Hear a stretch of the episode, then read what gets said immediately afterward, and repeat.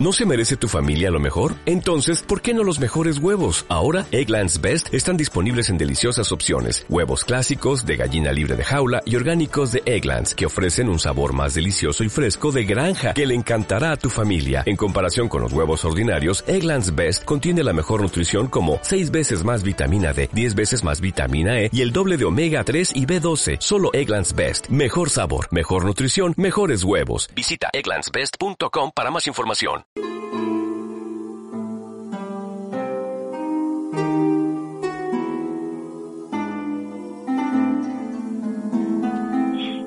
Prepárate para un viaje repleto de enigmas y misterios. Comienza Navegando hacia lo desconocido con Antonio Pastor, investigador de parapsicología y especializado en transcomunicación instrumental.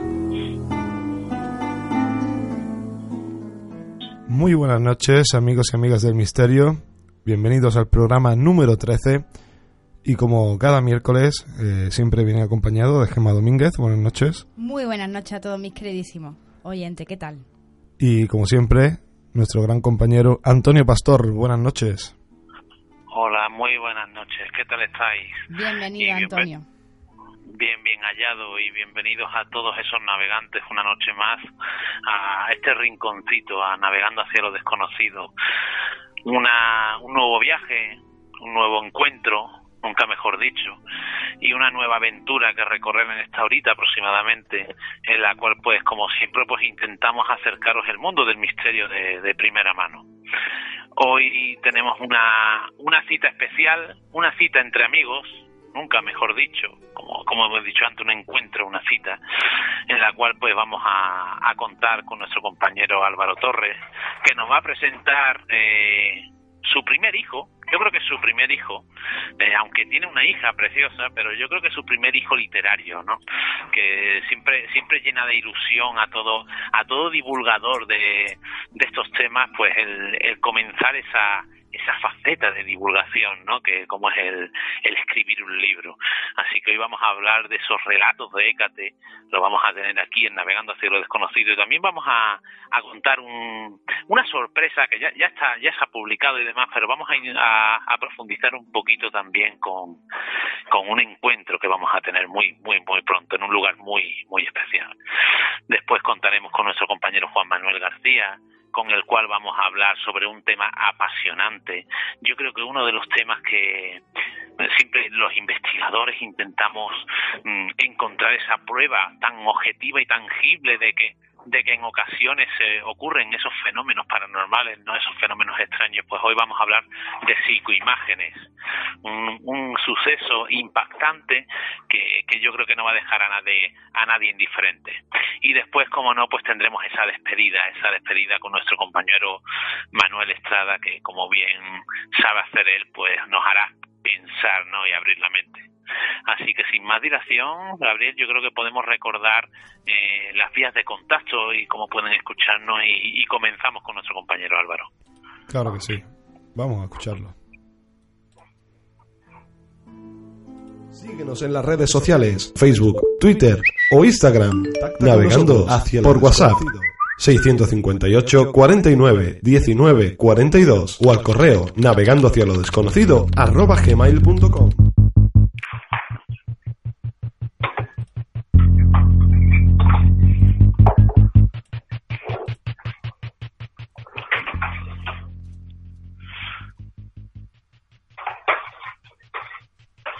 Bueno, pues tenemos por aquí ya a Álvaro Torres. Buenas noches. ¿Cómo no? Buenas noches, Álvaro. Buenas noches, compañeros, ¿qué tal? Bueno, ¿qué tal? Noches. ¿Qué tal? Pues, pues estupendo, estupendo porque te tenemos aquí. Te hemos tenido muchas ocasiones porque eres colaborador del programa, eres miembro de esta, de esta gran familia. Pero hoy yo creo que de una manera especial, ¿no? Porque nos vas a hablar sobre sobre un nuevo proyecto, una nueva ilusión, ¿no? Que es esos relatos de Hécate, ¿no?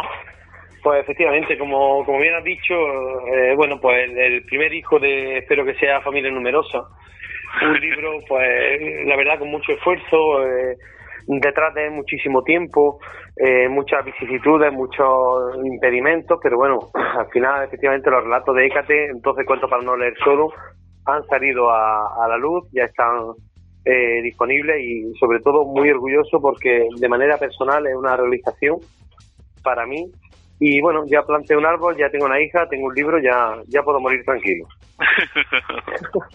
la verdad que sí, ¿no? Eh, sí, por ese aspecto se puede morir tranquilo. Luego ya, por otro, ya nos ponemos a divagar, ¿no?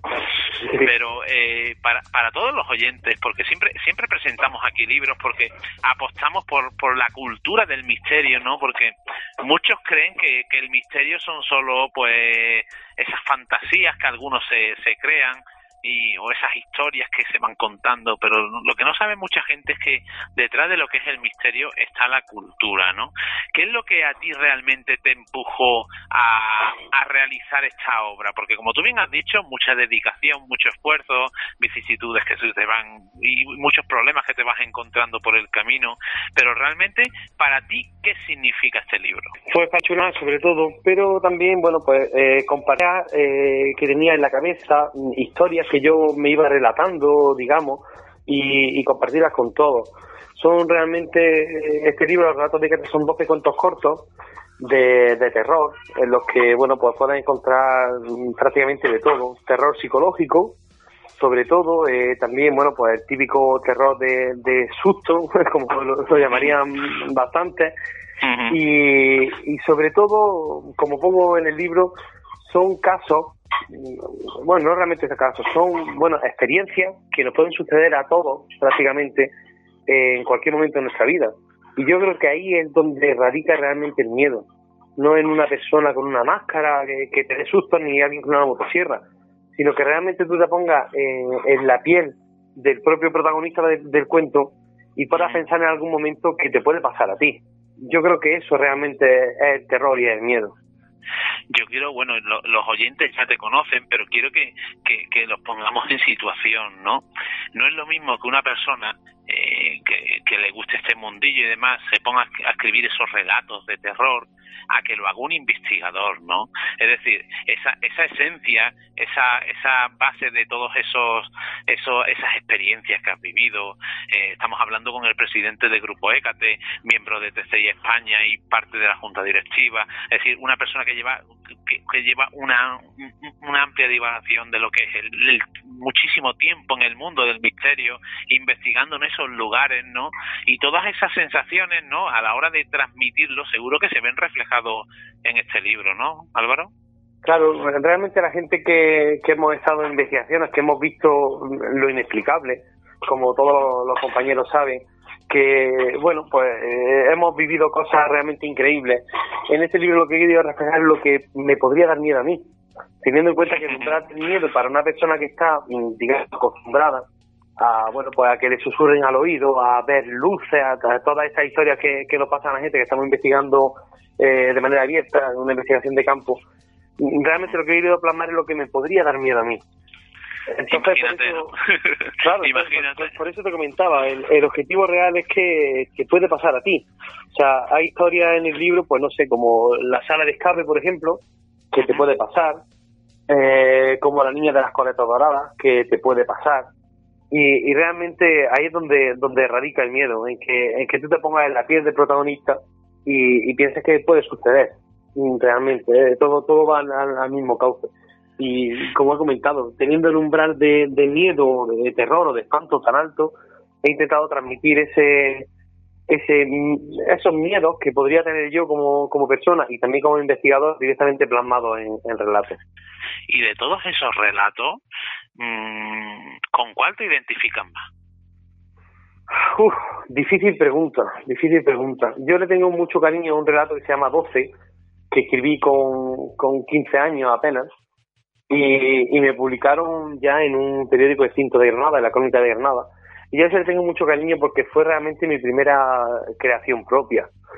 Eh, después de ese, pues, mucho cariño también a, la sala de escape, eh, mucho cariño a, a, 365, que realmente es la base para, para una novela y un corto que esperamos que vea la luz próximamente.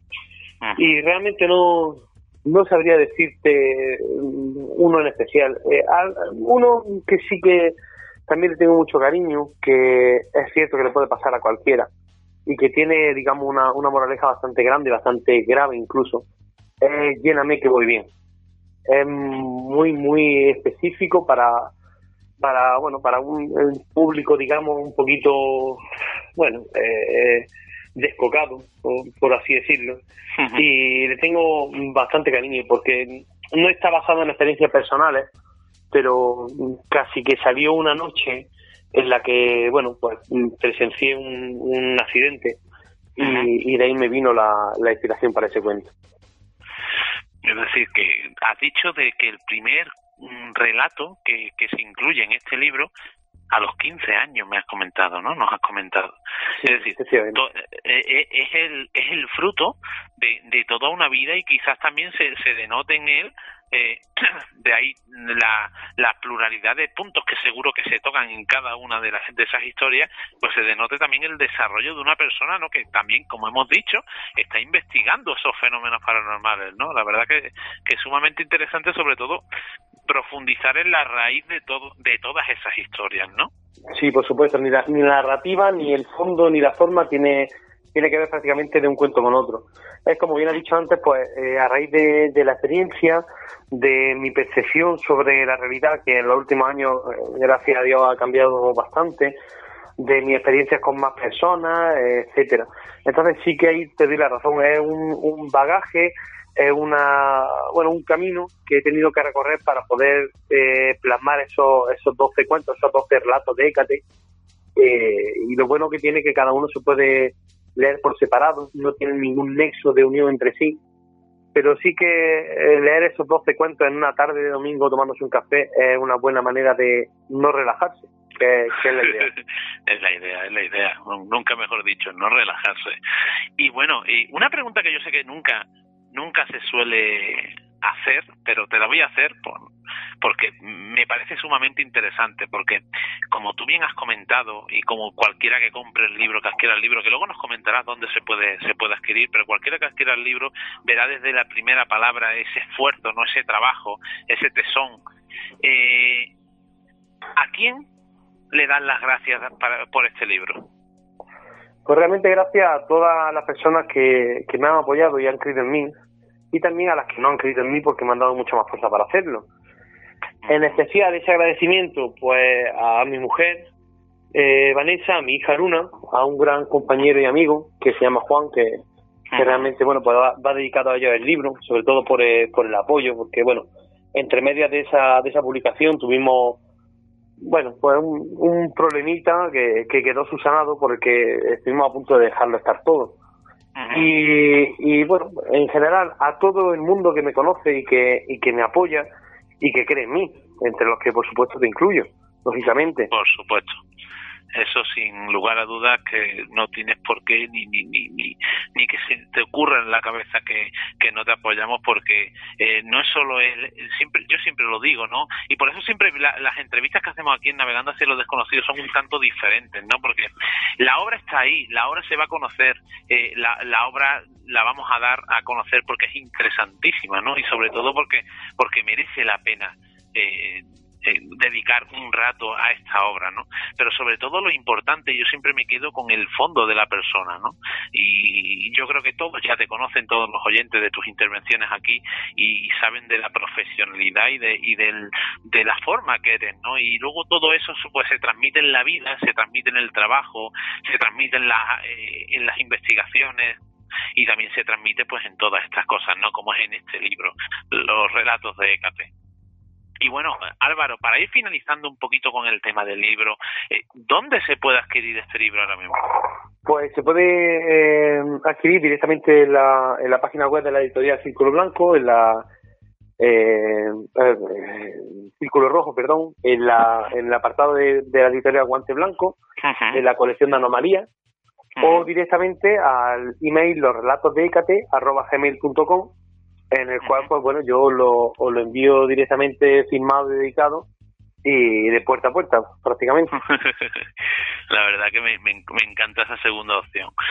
Y bueno, ya hemos hablado de esta gran obra que, que, que yo creo que, que de verdad que es que plasma tu reflejo, ¿no? Plasma la esencia que tú, que tú das, pero eh, también nos, nos trae aquí lo que es el charlar contigo eh, sobre un evento que se va a realizar muy pronto, ¿no? En un sitio muy, muy, muy especial, ¿no? Pues efectivamente, estamos intentando que sea que sea una realidad, que le está contando el nuestro, las cosas como son, ya, ya lo sabes. Eh, un evento que tendrá lugar en Belchite, en, el, en Zaragoza, el 27 de abril, a partir de las 4 de la tarde, en el Teatro Municipal, donde en ese eh, idílico y significativo lugar podremos contar con eh, la intervención de Antonio Pastor y Juan Manuel García, que igual te suenan. Sí, Eh, bueno, un poquito, un aficionado está saliendo ahora. La verdad Eh, que sí. Aldo Linares, eh, Pedro Morón, Fermín Mayorga eh, y el propio grupo Écate. La verdad es que fíjate, yo creo, no, no sé si lo hemos hablado, pero cuando cuando tuviste esta genial idea, porque la tuviste tú, la tuvo el grupo Écate, y, y gracias a vuestro esfuerzo, gracias a vuestro esfuerzo se está viendo la luz, porque estáis trabajando muchísimo por este evento y hay que reconocerlo siempre. Hay que, pero pero fíjate lo interesante, ¿no? Estamos hablando de un sitio icónico del mundo del misterio y, si, y sin y sin querer a cuento, por así decirlo, para muchos que vean el cartel, pero si, se ponen a analizarlo, eh, eh, estamos dando lo que el misterio necesita hoy en día, ¿no? Y son las referencias. Fíjate, psicofonías. ¿Quién va a estar ahí? Porque Belchite es conocido por esas psicofonías, ¿no? De Carlos Bortani. Pues ¿quién va a estar ahí? Pedro Amorós, ¿no? Correcto. eh, en mediunidad, ese contacto, además de un medium que hay por ahí muy, muy, muy, muy especial en, gru- en Grupo Écate, ¿no? Pero como, digamos, como base de sí de mediunidad, hoy en día, ¿quién es el referente a nivel nacional o uno de los referentes? Pues Aldo, ¿no? Esa otra historia eh, de, de esa España oculta, ¿no? Pues ahí está Fermín Mayorga hay ese- esa investigación sobre ese lugar, ¿no? Pues Grupo Écate, ¿quién mejor, no? Que Grupo Écate, esa, esa, esa, esa gente tan maravillosa que tú eres el presidente y tú podrías hablar mucho mejor que yo, ¿no? Pero sobre todo con esa profesionalidad y con esa manera de explicar que también es importante. Y luego, pues para rellenar, pues Juan Mayo.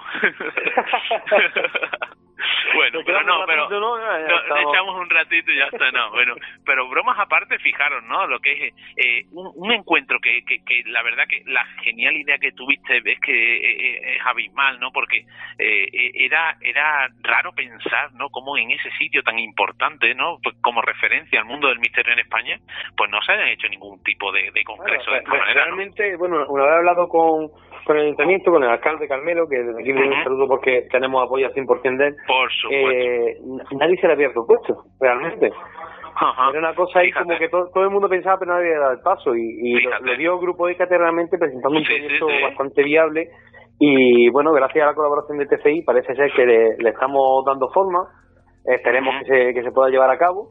Y, y bueno, si no finalmente no se llevará a cabo, pues to- todas las personas que, que esperan que este abril se celebre, pues que lo esperen pa- para el año que viene y ya está. Tampoco. Una, Bueno, una no pasa nada. No, yo, yo espero, yo espero que, que sí se está trabajando en ello y bueno, como tú bien has dicho y lo sabes mejor que nadie, creo yo, es, muy complicado, pero bueno, pues de lo imposible tampoco es, ¿no? Entonces vamos a vamos a estar ahí, seguro que entre todos pues podremos hacer ese ese ese sueño, ese ese sueño Bueno, que, re- tú realmente estamos eh, navegando contra lo imposible prácticamente diario. sí, la verdad es que sí, fíjate, y, y seguimos navegando, ¿no? Es que es lo Seguimos, importante, que es lo importante. Y sobre todo, pues, pues seguro que ese 27 de abril, pues estamos disfrutando todos allí, pues de, de ese encuentro, ¿no? Con todos esos amigos que seguro que se trasladarán allí, amigos del misterio, y, y sobre todo, pues podremos ofrecer a- en Belchite, pues lo que, lo que se merece, ¿no? A nivel nacional, pues ese, ese pueblecito, sí, que es un, un, un evento relacionado con el misterio pues con grandes profesionales como son los que los que forman el cartel no así Álvaro Efectivamente. pues me alegro muchísimo por por el libro lo sabes eh, espero que que muy, muy pronto sigas dándonos nuevas sorpresas con esa familia numerosa, ¿no? Que, que has comentado, porque seguro que eso es el gusanillo, ¿no? Que en cuanto sacas uno, pues seguro que ya te pica el gusanillo y sigues sacando más. Ya, ya, estamos, ya estamos, de hecho, terminando el segundo, lo que podría ser la, segunda parte, efectivamente. Es que, porque, pero, pero es por lo que te comento, y te lo he dicho muchas veces en privado, y ahora que no, no nos escucha casi nadie, pues también te lo, te lo digo. Tienes mucho que dar, ¿no? Y cuando una persona eh, tiene esa capacidad y sobre todo esas ganas de ofrecer ofrecer a los demás pues eso que tiene dentro, pues en cuanto tiene una oportunidad o ve una salida para poder de alguna manera eh, sosegar todo eso que lleva dentro, pues y expandirlo y, divulgarlo de alguna manera, como es este caso, pues el tema de, escribir libros, pues seguro que, que, que, saldrán un segundo, el tercero, el cuarto y así sucesivamente, porque porque tienes para eso y para más, amigos. Así que esperemos que sí. Es, como yo digo algunas veces. Eh, soy aprendiz siempre, por supuesto, pero bueno, si, si consideras que sé más que tú, estaré encantado de enseñarte. Y si me permite eh, saber de ti y, enseñarme algo, estaré encantado de recibirlo. Acabas de resumir lo que es la vida, ¿no? o lo que debería de ser la vida para muchos, no enseñar lo que se pueda a, quien necesite que se lo enseñe y aprender de todo el que puedan, ¿no? Porque porque de todos podemos aprender algo. Correcto. Así que muy, muy buenas noches, compañero. Sabes que estás en tu casa, sabes que continuaremos contando contigo para esas noticias y para todo eso que vamos hablando.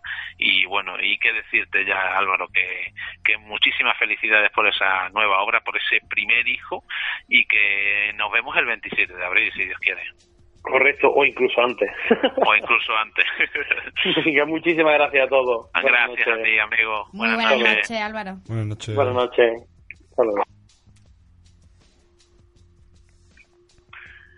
Y continuamos continuamos navegando hacia surcando esos mares no rumbo a, a lo desconocido.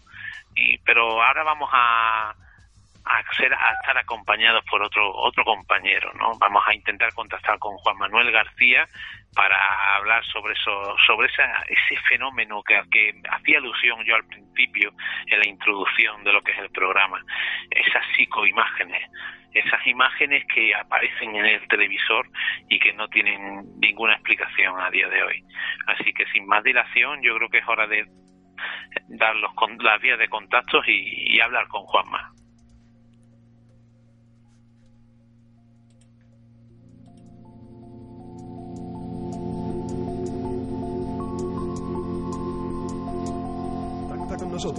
Por WhatsApp 658 49 19 42 o al correo navegando hacia lo desconocido arroba gmail las redes sociales Facebook, Twitter o Instagram navegando sociales Facebook, Twitter o Instagram navegando hacia lo desconocido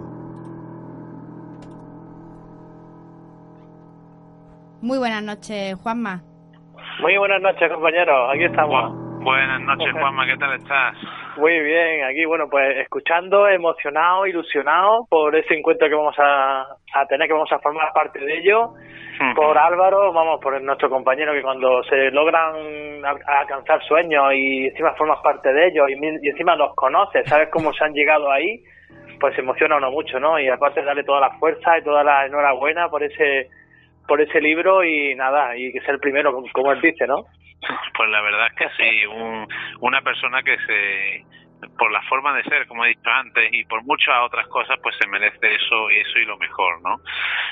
Y bueno, hoy vamos a, a charlar contigo sobre un tema yo creo que apasionante, ¿no? Lo que son las psicoimágenes. Y fíjate, eh, eh, yo creo que es un reflejo, un fiel reflejo de lo que es el mundo del misterio para muchos. Es decir, una cosa que llama muchísimo la atención, pero que a la vez es tan desconocido y que, y que en realidad no se trabaja, ¿no? Exactamente, estamos hablando de la psicoimagen, la gran desconocida, ¿no? Cuando es, el resultado es impresionante, o sea, tener un resultado de una psicoimagen es como alcanzar lo máximo, porque estamos dándole, mm, o sea, estamos visualizando lo desconocido, no solo una voz que intuimos que dice o que podemos creer que dice X o no, sino que lo estamos viendo, estamos visualizando y la manera de conseguirlo, ¿no? Que no es tan difícil, no es tan, no es tan complicado, pero que es lo, que estamos comentando, ¿no? Que es la gran desconocida que queda, siempre en un, segundo plano y hablando entre compañeros, entre gente, equipos de investigación, eh, se sigue quedando ahí, ¿no? Vamos todos en plan con aparatajes, con sensores, pero mm, nosotros creo que somos de los poquitos que todavía intentamos llevarlo a cabo y enseñarlo, ¿no? O sea, mostrar a la gente cómo se consigue una psicoimagen. Fíjate, bueno, tú, tú sabes que la, la, la usamos en muchas ocasiones cuando damos conferencias o incluso en nuestras rutas. Yo a mí me gusta mucho poner psicoimágenes, pero ¿por qué? Porque eh, siempre hablamos de psicofonía, ¿no? Y es verdad que el sonido en ocasiones pues eh, despierta unas sensaciones que a la gente puede le, es susceptible de que le, le, genere ciertas sensaciones que les atraigan ¿no? para el mundo del misterio, ¿no? esa, esa psicofonía. Pero cuando ven una psicoimagen, eh, yo creo que alucinan.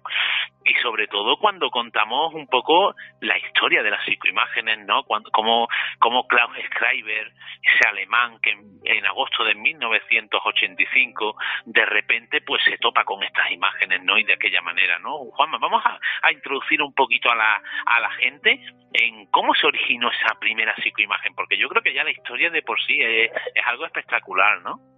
Exacto, estamos hablando que la psicofonía, eh, estuvimos más o menos mirando que fue algo casual, o sea, casual. Pero es que la psicoimagen, eh, nos, ellos, las entidades, como queramos llamarlos, desde el otro lado, dieron las pautas de cómo conseguir una psicoimagen. Ya partimos de ahí, o sea, ya partimos de algo inaudito, o sea, de que desde el otro lado nos digan, oye, mira, si ponéis la cámara aquí, si utilizáis un televisor, un monitor, si lo ponéis en este sentido, si lo intentáis hacer así, podremos comunicarnos con vosotros. O sea, para mí eso ya me pone los vellos de punta, ¿no? De decir, cómo intentando desde la casualidad, porque en, en parapsicología y en investigación, es desde lo casual, que no existen las casualidades, como vemos luego, ¿no?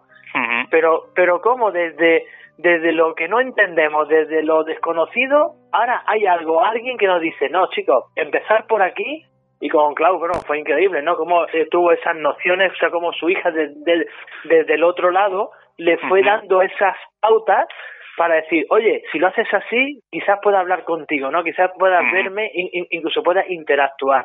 Por lo tanto, este comienzo en la psicoimagen para mí es especial, o sea, especial no, lo siguiente, ¿no? Porque cómo nos, un poco nos dirigieron y nos, y nos, y nos, y nos marcaron el camino, ¿no? Para poder conseguir una psicoimagen. Claro, es que fíjate, eh, eh, es ponerse, es ponerse en esa situación, ¿no? Ese hombre que en meses pues se quedó eh, sin mujer, sin hijos, es decir, en unos meses pues lo perdió todo y una persona pues asidua, ¿no? aficionada a realizar lo que era la transcomunicación instrumental en ese momento, ¿no? Eran las psicofonías y entendiendo que en ese momento estaba contactando con ese otro lado, pues imaginaros, ¿no? En un momento dado, pues dijo, bueno, pues yo quiero contactar con mis seres fallecidos, ¿no? Con esto que ha pasado en meses que me he quedado solo, pues yo necesito contactar y que de repente contacte con algo que dice ser su hija y que le vaya dando unas pautas para que el contacto ese sea más directo y que surjan esas imágenes, ¿no? Pues la verdad que, y bueno, y que surja la imagen de su hija, ¿no, Juanma? Exactamente, o sea, surge, eh, claro, es que estamos hablando de una imagen que no es como una psicofonía que puedes creer que es, mira, creo que es mi abuelo por el tono de voz, puede creo que es esta persona, sino es que visualmente estamos viendo la imagen. Aquí no hay pérdida, aquí o la reconoces o no la reconoces. Y luego tenemos unas imágenes que son de las personas, por ejemplo, que supuestamente salen una vez fallecidas y cómo son exactamente igual de cuando estaban en vida. Es decir, que podemos comprobar, podemos comprobar físicamente quién, quién se está apareciendo, quién aparece en una milésima de segundo, que eso es otra, como si podemos hablar también de, cómo se, se analiza fotograma a fotograma. Es, una, es, una, es, una, es una labor tediosa, pero a la vez de lo más, para mí es dos bellos de punta cómo pasa fotograma a fotograma y empieza a surgir de la nada una imagen que dura solamente un fotograma, en tan solo tres minutos de grabación, cómo puede salir en un, en un fotograma, te puede cambiar todo porque aparece de la nada algo. Y sobre todo es eso, ¿no? ¿Cómo le ponemos, cómo podemos visualizarlo y decir, no hay pérdida, es esta persona, o es esta entidad, o es este familiar, o es esta persona que falleció aquí hace X tiempo, ¿no? Por tanto, para mí es que una psicofonía es o sea, perdón, una psicoimagen tiene un valor impresionante y sobre todo es eso, ¿no? Por esa información que nos da. El cómo conseguirla, pues podemos hablar un poquito cómo, cómo, cómo se puede conseguir, ¿no? Pero esa recompensa es increíble, o sea, es increíble esa, esa, esa recompensa que la gran olvidada, que es la psicoimagen, puede darnos, ¿no? Pues la verdad es que sí, bueno, siempre se ha dicho que más vale una imagen que mil palabras, ¿no? Y en este caso, pues nunca, mejor dicho. Y bueno, vamos a, a, introducir un poco más a los oyentes en cómo podemos conseguir esas imágenes, ¿no? Pues es muy sencillo, bueno, sencillo. Sencillo es que tienes más o menos que tener un mínimo de aparatos, sobre todo que no es difíciles de conseguir para nada. Ten en cuenta que la primera psicoimagen salió en 1984-85, cuando Cloud pues, precisamente recibió esa información también, pero como una, una psicofonía, no un simple magnetofón, un dispositivo que tenga grabación, ya podemos conseguir algo, ¿no? Pero en esta ocasión tenemos que tener una videocámara, tenemos que tener un monitor, y, este, y esta videocámara conectada al monitor que se retroalimenta de la imagen que está recibiendo en ese mismo monitor hasta el punto de que con el mismo zoom con el mismo zoom eh, enfocando hacia un lateral izquierdo o un lateral de ese monitor creamos como una una onda una onda que se va formando visualmente la imagen y ponemos grabar, lo ponemos a grabar esto durante unos minutos, no hace falta que estemos un día entero ni media hora, no, claro. en tan solo unos minutos podemos conseguir algo increíble. En un ángulo, o sobre todo el ángulo de la cámara incidiendo sobre ese monitor, y ayudado quizás también, como lo dice el gran Pedro Amorós, también el maestro de los maestros, que también le encanta el tema de las imágenes, como Sinesio Darnell, otro, otro maestro también, ayudarnos de una luz infrarroja, por ejemplo, también para darle un poco de más nitidez, incluso, pero eso ya es un poco más por encima, ¿no? Pero simplemente eso, señores, una, una videocámara enfocando hacia un monitor que recibe la misma imagen y se retroalimenta de esa imagen. Nada más. Grabar y luego ponerte en un ordenador, eso sí, descargarte esa imagen, ese vídeo de X minutos y descargarlo y descomprimirlo o fraccionarlo en fotograma. Y fotograma, fotograma, mirándolo. Esa es la parte más chula. una cosilla. Sí. El monitor ¿Tiene que ser alguno en especial? ¿O las teles últimas tecnologías de LED? ¿O tienen que ser las teles antiguas? Esas que teníamos, esas grandotas. Normalmente tiene que ser una pantalla, o sea, que no, no sea LED, que no sea un plasma. normalmente, o sea, ten en cuenta que esto es eh, la imagen tiene que autoalimentarse, ¿no? O sea, entonces para que salga más, más o menos bien, tiene que ser una pantalla. Nosotros siempre utilizamos pantalla, un monitor un momento con un tubo de imagen. Los, suyos que tenga tubo, los suyos que tenga tubo, sí. Y, y además, bueno, para, para, ir resumiendo, ¿no? Entonces lo que hacemos es, cogemos la cámara, eh, la enfocamos a, a, lo que es el, el, monitor y estando el monitor conectado a la cámara de tal manera que en la cámara se ve lo que hay en el monitor y en el monitor está saliendo lo que está grabando esa cámara, ¿no? Y hacemos un zoom, ¿no? En la parte inferior derecha. E-, ese es el método clásico de Cloud Skype, pero hay otros métodos también, ¿no? Es decir, podemos hacer zoom en el, en el centro y demás, pero bueno, haciendo zoom en la parte inferior derecha llega un momento en que hacemos llegamos a una especie de ondas, ¿no, Juanma? Exactamente, entonces esa que de hecho la gente lo ve y llama mucho la atención cuando vamos a la charla o, a, las actividades y lo ponemos, llama mucho la atención que es como una, una cresta que normalmente se pone como azulado, como gris, pues esa cresta que se va formando automáticamente por esa retroalimentación de la imagen es cuando se va grabando, es cuando puede estar preparado, no es solamente grabar la imagen o la nieve, porque tiene que estar, eso sí, en un canal que no haya absolutamente nada. En, claro, y importante también tener neutralizada toda entrada de, de, antena y demás, ¿para qué? Para, para evitar ese posible error, ¿no? Porque siempre intentamos limar todo, todo ese, ese, ese, ese, ese posible error, ¿no? Exactamente, luego tenemos esa cámara incidiendo en un ángulo no más de un metro veinte o un metro, un metro veinte sobre el monitor y incidiendo en un ángulo simplemente grabando, una videocámara simplemente grabando durante dos, tres minutos no más. Y luego eso sí, mm, eh, coger ese, ese vídeo y desfragmentarlo, desfragmentar lo que hay muchos programas. hoy en día tenemos la suerte de tener muchísimos programas. Para poder desfragmentar, le das a un botoncito y ese vídeo de tres minutos te puede hacer, ¿cuántos fotogramas? ¿Mil? ¿150 mil? ¿200 mil? Sí, sí. Por lo menos, ¿no? Fíjate, dato curioso, ¿no? En tiempos de Darnell, de, de Siniestro de que, que, han nombrado al gran maestro, ¿no? pues bueno, o también cuando comenzó también Pedro, ¿no? Pedro Amoró, pues no existían lógicamente esas grabadoras digitales, esos programas informáticos y tenían que estar eh, grabando en una cinta de vídeo y en el mismo vídeo eh, ir para pasando fotograma a fotograma, es decir, imaginaros lo que es el vídeo, el, reproductor de vídeo, el cabezal, lo que les duraba el cabezal del, reproductor. Fundían los cabezales cada, cada instante, ¿no? Porque tenían que ir manualmente pasando fotograma a fotograma en una pantalla de televisión y ir analizando visualmente todo eso. Imaginaros el avance tecnológico que hemos tenido a día de hoy, ¿no? En el cual pasamos un vídeo grabado una calidad excelente, eh, nos lo pasa a fotograma y luego tenemos ese análisis de, de, de, fotografía o de imagen profesional que nos hace lo que es la labor mucho menos tediosa, ¿no? Pero aún así, como bien has dicho, Juanma, al principio, pues nos morimos, ¿no? Nos morimos con tantísimas miles de fotografías y en las cuales, pues, la, la psicoimagen no tiene por qué salir en el centro de la fotografía en grande, ¿no, Juanma? Exactamente, es lo que estamos comentando. No solamente tiene que, como esto, partimos de que es un fenómeno paranormal y que cuando, cuando sucede y cuando lo sostenemos, cuando ellos quieren, no es cuando nosotros queremos, ¿no?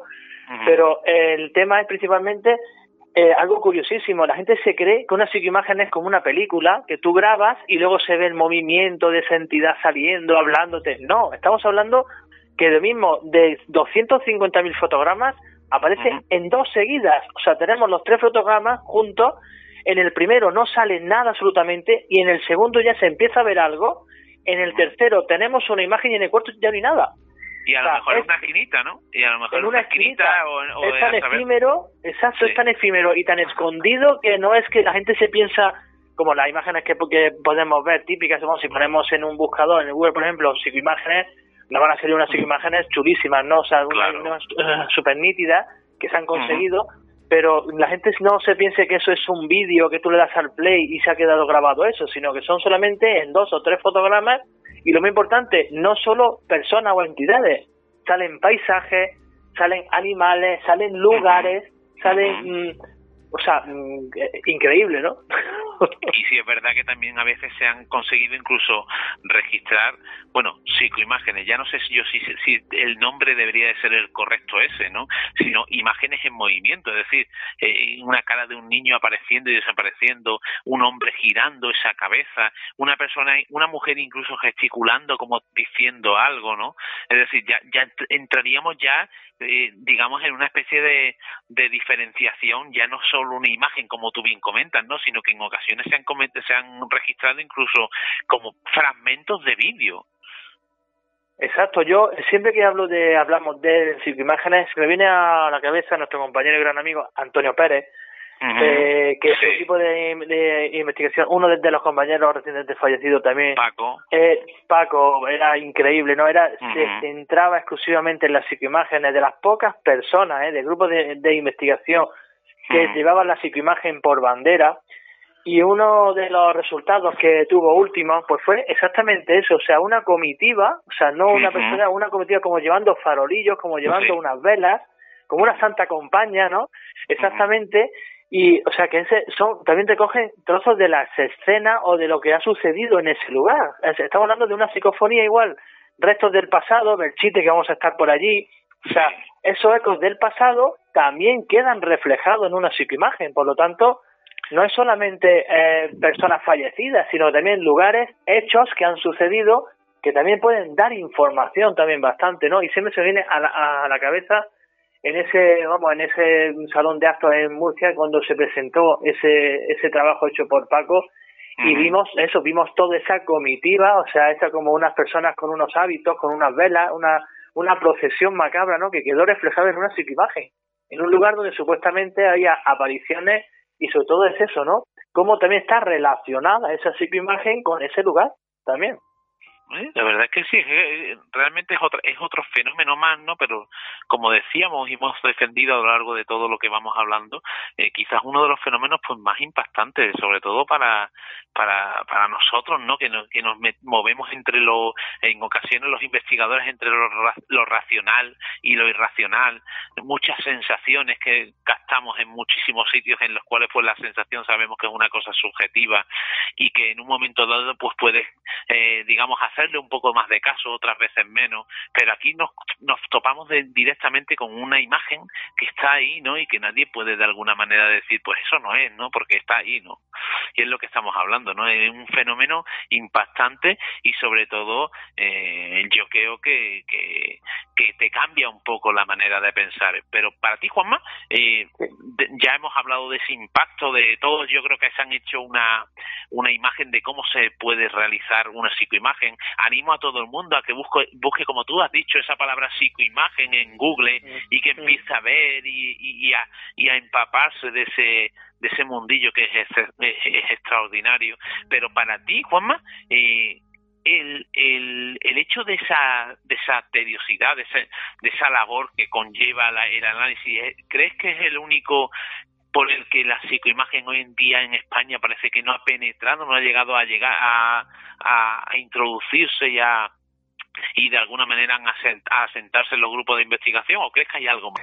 Yo creo que es el gran desconocimiento. El, sí, el resultado final es impactante, correcto, está muy bien, pero llegar hasta ese resultado, yo creo que estamos ahora mismo viviendo una etapa de muchos equipos de investigación, de muchísimas investigaciones, muchísimas rutas, jornadas, etcétera, pero se está perdiendo para mí personalmente lo que es la verdadera esencia de esto, que es la investigación, o sea, el llegar a un lugar, el poner los dispositivos, vale, muy bien, el poner grabadoras, el hacer esto, pero sobre todo el sentarse tranquilamente con esa ilusión y empezar a intentar encontrar algo, esa recompensa que yo siempre hablo, ¿no? Pero yo creo que vamos ahora a lo rápido, a quiero un resultado ya, quiero entrar aquí, coger una grabadora y hay alguien aquí que te diga, sí, yo, tal, y decir, ya está, correcto, ya, ya lo tengo, me voy a otro sitio. No, yo creo que es que se está perdiendo un poco el tema de de lo que es una palabra que es investigación en mayúscula es la palabra investigación y la experimentación. Y yo creo que es eso vamos a lo rápido vamos a lo más sencillo vamos a intentar llegar a, los sitios con el menor material posible, ni maletas ni nada, que nosotros vamos cargados hasta para dar una charla, vamos, que parece que nos mudamos, que nos estamos mudando, y es por, por tener todo, mm, todos los aspectos mm, atados, ¿no? Yo cuando te conocí a ti, Antonio, y lo primero que me dijiste es, mm, vamos, la primera vez que salimos a, a investigar y a experimentar y me dice, chicos, me llevo, llévate la cámara que yo me llevo, ostras, dice, sí, sí, no, es que forma parte de todo esto la psicoimagen, o sea, para mí es, lo bello de punto es decir, por fin, o sea, de verdad vamos a seguir investigando también con esto, porque para mí el resultado es impactante, es genial, que sí, es un, es un, trabajo muy arduo, pues sí lo digo también, pero yo creo que esta es la labor nuestra de investigación, es que la palabra es investigación, no es llegar con dos grabadoras, ponerla allí al aire irte, volver, irte a otro sitio, a otro sitio y a otro, ¿no? Sino intentar estar en tu sillón, en tu silla, en tu despacho, con tu, con tu ordenador y empiezas a pasar fotograma a fotograma y ese gusanillo, ese ese picor en, en el estómago, ese hormigueo diciendo, será ahora, será hoy y hoy, en este momento y ahora cuando consiga ese resultado, esa, esa, esa recompensa, ¿no? Pero con toda la tranquilidad, paciencia e ilusión. Yo creo que Hoy en día sí hay muchos equipos que son muy serios, que están haciendo muchísimas cosas, pero van a lo rápido, ¿no? Van a conseguir el resultado rápido y a otro sitio, y a otro lugar, ¿no? Se cuelga, hemos conseguido esto, pero yo creo que la psicoimagen, mm, a mí personalmente no se realiza, primero por el desconocimiento un poco de cómo se hace, que luego vemos que es muy sencillo, pero sobre todo por esa ardua luego mmm, el tema trabajo, ¿no? El trabajazo que luego tiene de intentar localizar esa, esa, ese, ese resultado, ¿no? Yo pienso personalmente. Fíjate, estoy, estoy, eh, Juanma, estoy con los, con los vellos de punta, pero ¿sabes por qué?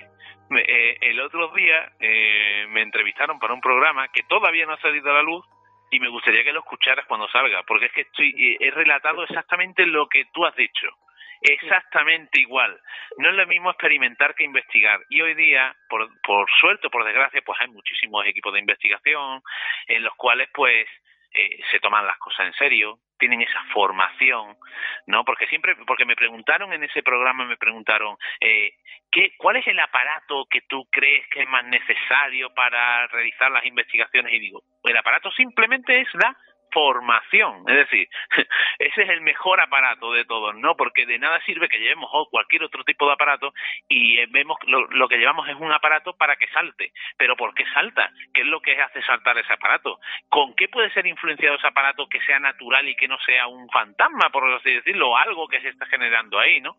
Entonces, eh, eh, es verdad que hay muchísimos grupos de investigación en los cuales, pues, tienen esa devoción, tienen esa formación, se van formando, pero por desgracia hoy en día se juntan tres amigos y dicen que son un grupo de investigación y eh, ir a, a un sitio a echar fotografías no es investigar. Ir a un sitio a recoger tres psicofonías o a recoger tres, tres registros de sonido no es investigar. Una investigación requiere de muchísimo tiempo, de años, como nosotros hemos estado en algunos casos, de años investigando y sobre todo de tener una formación. Y no quiere decir que nosotros seamos más que nadie, ni menos que nadie, ni más formados ni menos, pero vamos tirando de esa formación, como todos tenemos que ir tirando y sobre todo pues estar unidos, ¿no? Pero sobre lo más importante es eso, esa formación y como tú bien dices, quizás eh, el tema de que esas psicoimágenes no hayas, no se hayan introducido realmente eh, todavía en los grupos de investigación, pues quizás no sea también por lo que solamente por la, lo tedioso que es el buen análisis y demás, sino también por esa formación, ¿no? Eh, cuando realmente una, un equipo se forma y conoce la psicoimagen, sabe cómo se trabaja con psicoimagen, los resultados y la objetividad de los mismos, pues quizás eh, se, se nutrirían más de ese, de ese, de ese tipo de experimentar, ¿no? Esa manera o de ese de, ese de ese experimento no de, de lo que son la, las psicoimágenes no y bueno eh, para ir finalizando eh, eh también eh, estás tú aquí, ¿vale? Eh, vas a formar parte, si Dios quiere, como decía Álvaro, de ese 27 de abril, de ese encuentro de parapsicología allí en Belchite. Eh, ¿Qué te parece a ti? ¿Qué, ¿Qué tienes que decirnos de ese encuentro?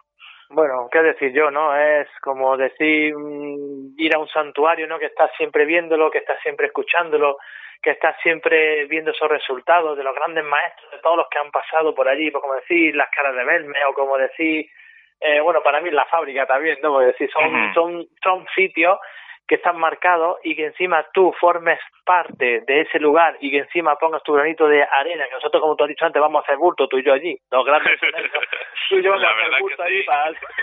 vamos a hacer bulto allí los dos, pero es una manera de decir, mm, formo parte de esto, o sea, mm, vamos a escuchar a los maestros allí, pero sobre todo en ese marco, o sea, en ese lugar, bueno, para mí, chapó, eh, cuando nos lo comentó Álvaro, bueno, los bellos de punta, sigo con los bellos de punta, estamos haciendo lo imposible porque esto salga, porque necesitamos muchísima ayuda, sobre todo de, para que los mm, ponentes, para, bueno, ponentes, para los amigos, los compañeros que vamos a estar allí, todos estén bien, porque tú sabes lo que es organizar esto, es y encima con la distancia que hay, porque es Zaragoza nada menos, y intentar hacer todo lo posible y buscar todas todas las ayudas. Pero yo siempre digo lo mismo, con ilusión, con la palabra ilusión es la herramienta principal para que podamos transmitir esto y que nos ayuden, ¿no? Yo confío en ese alcalde, en esos ayuntamientos, en ese ayuntamiento que dice, bueno, vamos a apostar por el misterio también, y más siendo del es que lo tienen hecho, o sea, es que tiene, es como yo digo, éxito asegurado, porque estamos allí, vamos, la gente ya preguntándonos cómo van a ir, que haciendo bueno, la, para ir. La gente preguntando desde el primer día, que era es alucinante, es decir, ya las reservas de hotel, yo creo que ellos ya no sé si estarán, eh, bueno, hoteles, hoteles de Zaragoza y demás, porque es que eran alucinantes, no todo el mundo, porque claro, eh, todo el mundo está expectante a estos, a estos congresos y demás, pero claro, en un lugar como Belchite, pues yo creo que se exponencia al mil por mil, ¿no? Es decir, es una, es una locura desde el punto de vista eh, del misterio, ¿no? Es como, es como centro comercial o un, o un, un de atracciones, ¿no? Para, para cualquier, cualquier persona que le guste eso, ¿no? Pues es todo junto, todo reunido allí en el sitio idóneo, ¿no? Así que yo creo que también, bueno, pienso igual que tú, vamos a, va a ser realidad este, este proyecto y vamos a, a poder disfrutar de esos días, pues, allí con grandes amigos, con todos los amigos que siempre lo digo, son amigos que, que nos van a acompañar, van a poder disfrutar de esos grandes maestros, van a tener que soportarnos a ti y a mí también. pero, pero sobre todo vamos, vamos, yo creo que yo creo que va a ser bonito porque vamos a transmitir, a transmitir esa ilusión que tú a la que tú has hecho alusión, ¿no? Y sobre todo vamos a transmitir esa cercanía, ese cariño, ¿no? Ese ese ese agruparnos y poder disfrutar todos de todos porque porque nuevamente hay que repetirlo, ¿no? No, no solo los maestros disfrutan de los no solo nosotros disfrutamos de los maestros, ¿no? Sino los maestros también disfrutan de esos de esos encuentros que sin duda pues quedan quedan en la memoria de todos los que estamos allí para como aquel día, ¿no? En el que disfrutamos en un sitio icónico en el mundo del misterio, pues hablando de misterio. Y exponiendo pues todo lo que lo, poquito que podemos ofrecer, ¿no te parece, Juanma? Es lo que yo digo, es la palabra recompensa, tanto en un resultado psicofónico, un resultado de una psicoimagen, un sensor de movimiento que te salta en el momento más inoportuno cuando no hay absolutamente nadie, pues para mí esto es otra recompensa, es el, un reencuentro de amigos, de gente que estamos en el mismo camino, todos juntos, y que encima podamos compartir, ¿no? Compartir todo esto y encima en un lugar mágico, que más mágico que Belchite, no creo que haya otro, también aún hay muchos, pero ese es muy especial, muy especial. Yo creo que es una ocasión única. Eh, yo, bueno, que quiero decir, no, toda la ilusión del mundo por, deseando que llegue el día ese y sobre todo eso, ¿no? Animar a la gente a que disfruten, que sigan su camino, que apuesten por él y que hagan todo lo posible por ser ellos mismos y decir, pues quiero estar allí y yo voy a estar allí el primero, ¿no? Entendemos que la distancia Zaragoza, ¿no? Es un poco lejano, pero mm, se puede hacer, se puede hacer y sobre todo cumplir ese sueño. Para mí va a ser cumplir un sueño, o sea, eso está clarísimo. Yo, eh, se habla de ángeles, de eh, arcángeles que te cumplen los sueños, yo, personas físicamente que podemos tocar y alcanzar con nuestra mano, y gracias a Álvaro y a TC y todo lo que estamos intentando hacer lo posible, pues gracias a esto yo voy a cumplir un sueño también, o sea que fíjate qué sencillo o qué difícil, ¿yo? Pues mira, yo por lo pronto voy a cumplir un sueño. Pero estar aquí haciendo bulto aunque sea. Eso, eh, yo creo que has dado con la clave, ¿no? es trabajo, mucho trabajo para para poder hacer cumplir un sueño, pero a todos, ¿no? Y, poder hacer disfrutar de un encuentro a todos los que quieran trasladarse hasta allí y, compartir con nosotros esos momentos, ¿no? Así que yo creo que sin más, pues eh, emplazarlos a que ese 27 de abril, que si Dios quiere, seguro que se podrá realizar y, que estemos allí todos y podamos disfrutar del misterio, pero en ese caso en mayúsculas. Así que Juanma, muy muchísimas gracias por estar nuevamente aquí en tu casa en tu casa, que sabes que es tu casa. Y bueno, ya sabes que seguiremos hablando, seguiremos hablando sobre temas. Hoy un tema interesantísimo, este de las psicoimágenes, un tema yo creo que, que, tiene que ir calando en todos esos grupos de investigación y que a nosotros pues nos trae tanto de cabeza. Así que muchísimas gracias. Me doy por satisfecho que a través de este programa, de este, de este, de este camino y de, esta, de este altavoz, que es navegando a hacia lo desconocido tengamos de aquí en, varias horas tengamos ya colgados imágenes he conseguido esta imagen he conseguido esto ya sé realizarla o sea para mí esa es ya la recompensa final Efectivamente, así será, amigo. Muy buenas noches y ya sabes que, tienes aquí tu casa, Juanma. Hombre, bien hallado y en la gloria con vosotros y un abrazo gigante para todo el equipazo que está ahí. Muy buenas noches, Juanma. Muchísimas gracias. Buenas noches. Gracias a vosotros. Buenas noches. Ahora yo comenté también de que en un ratito vamos a subir una foto eh, con una especie de ejemplo de cómo, cómo eh, instalar la cámara, cómo poner eh, todos los dispositivos. Efectivamente, en nuestra página de Facebook para que todos los que están oyendo ahí pues puedan también tener esa imagen esa imagen de, de cómo se hace, ¿no? Y, también publicaremos incluso algunos ejemplos de psicoimágenes para que vean, se pueda palpar esa, esa, esa, esa imagen impactante que se, que se recogen en, algunas ocasiones. Bueno, compañeros, yo creo que, que la noche ya este viaje ya tiende a su fin. Eh, yo creo que hemos disfrutado hablando con amigos, yo, lo comentábamos al principio, un encuentro, un encuentro de amigos, sin duda este programa ha sido así, en el cual pues hemos hablado sobre esos relatos de Écate, hemos hablado sobre ese encuentro, ese, ese congreso, esa jornada de parapsicología en Belchite, nada más y nada menos que en Belchite. Luego otra vez siempre es un placer pues tener a nuestro nuestro amigo Juan Manuel García que nos abre ese mundo de la parapsicología y que nos, nos va relatando poco a poco pues pues todas esas cositas que tienen ese mundo todos todos esos fenómenos y hoy pues hablando de esta cosa tan impactante como son las psicoimágenes. Y ahora pues toca despedirse agradecer nuevamente a todos esos oyentes que están ahí a ese otro lado en una noche más pues esa que hayan tenido la la paciencia de estar ahí esa horita disfrutando, incluso a veces asustándose, no por lo que contamos, pero sobre todo eh, inquietos y con ganas de aprender, ¿no? Y de participar en este programa que al fin y al cabo es el suyo. Y cómo no daros las gracias a ti, Gema, también a Gabriel, por, por estar ahí, por, por apoyar y por hacer esto realidad, ¿no? Este, este, este programa que poquito a poco pues va, va aportando granito a granito pues ese, ese cúmulo a lo que es el mundo del misterio. Gracias a ti, Antonio, por, por todo, la información, por todo lo que nos está enseñando. Bueno, yo, yo, tú ya sabes que aquí no hay maestros, no hay, aquí hay eternos alumnos y, y, no enseñamos, sino intentamos transmitir lo poquito que vamos aprendiendo, que es lo importante. Y como no, pues para transmitir tenemos ese gran final, ¿no?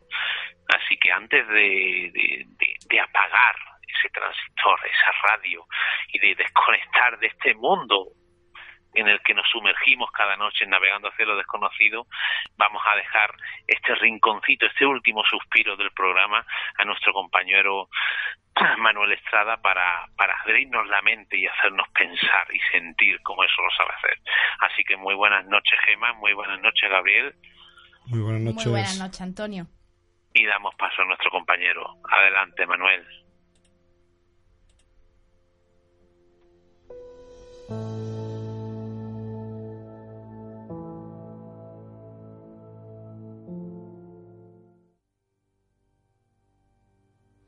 Existen muchísimos misterios allá en el universo que nos resultan absolutamente fascinantes, pero sobre todo aquellos que rozan directamente el alma humana.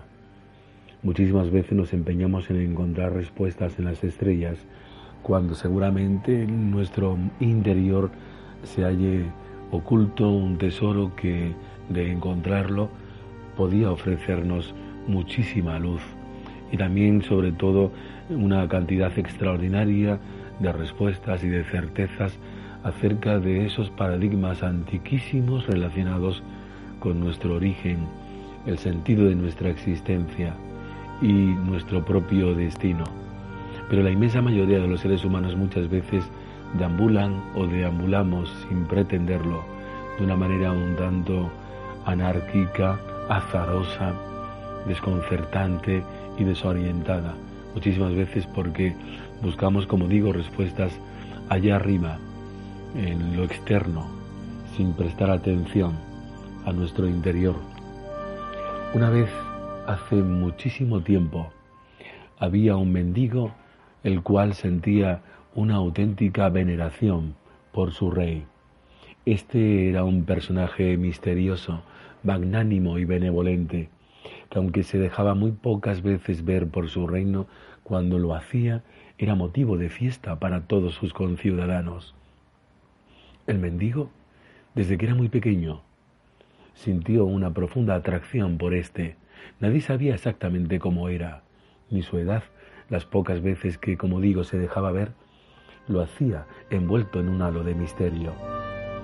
Una mañana, el mendigo, como de costumbre, se vistió con sus humildes ropajes y se puso al cinto un saquete de cuero en el que introdujo una mazorca de maíz como comida para todo el día. Se dispuso, pues, a salir a su faena diaria, cuando, al atravesar el humilde umbral de su casa, vio a lo lejos una gran algarabía. Puso sus manos frente a sus ojos a modo de visera para intentar comprobar qué es lo que había. Oh, descubrió con sorpresa que la comitiva real bajaba calle abajo. Se sintió inquieto, la verdad, incluso avergonzado. ¿Cómo podía permitir él que su rey lo viese con semejante atuendo? Por lo tanto, intentó deshacer el camino para introducirse nuevamente en su humilde hogar. Pero inútil tarea, puesto que la multitud en tropel lo empujaba calle arriba. Impotente comprobó como la carroza real se paró frente a él. El rey lo observó y bajando de la carroza, posó sus manos sobre los hombros del mendigo y le dijo, ¿puedes darme algo? A lo cual el mendigo, sorprendido, contestó, Majestad, bien sabe vos que soy un hombre humilde y pobre, ¿qué puedo ofrecerle? El rey le dijo, ofréceme aquello que desees, aquello que poseas, aquello que sea tuyo. Pero el mendigo, sin saber qué hacer, introdujo sus manos en el saquete de cuero y tomando un grano de maíz de la mazorca, lo posó en las manos de su monarca. Este observó el modesto grano y sonriendo agradeció su gesto. El mendigo cayó. El rey montó en la carroza y se marchó, mientras los músicos seguían plañiendo canciones alegres. Él se sintió confundido. Apenas se percató de que la tarde cayó y las sombras de la noche noctámbulas empezaron a oscurecer el día. Pensó pues, no he comido en todo el día. Así que regresó a su humilde hogar y encendiendo la lucerna de aceite se dispuso a tostar los granos de la mazorca de maíz. Cuando la extrajo de la bolsa de cuero, comprobó sorprendido que en lugar del grano que había entregado al rey, había una pepita de oro. Entonces comprendió y se sintió terriblemente dolorido y avergonzado de sí mismo. Pensó, qué miserable he sido. Si hubiese entregado a mi rey toda la mazorca, éste, sin duda, me habría convertido en un hombre rico. ¿Qué significa esta historia? ¿Qué representa el rey? Si acaso nuestros grandes ideales, nuestro amor por aquello que más amamos, la verdad, la familia, el amor mismo, nuestras grandes búsquedas mentales y espirituales, nuestras profundas ambiciones existenciales, que representa la mazorca en el caso del mendigo, lo que poseemos materialmente, nuestros bienes, aquellos que aparentemente sustentan y fijan nuestra realidad en este mundo. ¿Quién es el mendigo? Soy yo, y eres tú, y somos todos. Al fin esta historia significa de que el mendigo no fue capaz de desprenderse de todo lo que poseía por aquello que amaba. Tenía miedo a perderlo y solo entregó una parte. Y esa parte le retribuyó a modo de riqueza proporcionalmente a su propia generosidad. Significa esto de que muchísimas veces no somos capaces de darlo todo porque no creemos tener más y tenemos miedo de perder lo poco que poseemos. El rey es la verdad, la mazorca nuestros bienes y el mendigo nosotros mismos en este viaje experimental por el mundo. Cuando damos todo, seguramente recibimos todo. La vida es una apuesta en definitiva por el amor y por aquello que amamos y en que creemos. Por lo tanto, seamos más generosos que el mendigo que hay dentro de nosotros mucho más generosos, mucho más desprendidos y mucho más valientes. No nos pase como citan estos versos de un poeta mexicano. Si soy todo lo que tengo y alguna vez lo pierdo, entonces, ¿qué soy? Esa es la cuestión. Y este es el viaje, no solamente hacia lo desconocido, sino hacia nosotros mismos y hacia el descubrimiento de la verdadera grandeza que subyace en el alma humana, en lo más profundo de nuestro corazón. Revelémonos a través de la inteligencia y de la búsqueda espiritual de las grandes realidades cósmicas, aquellas que seguramente nos permitirán trascender.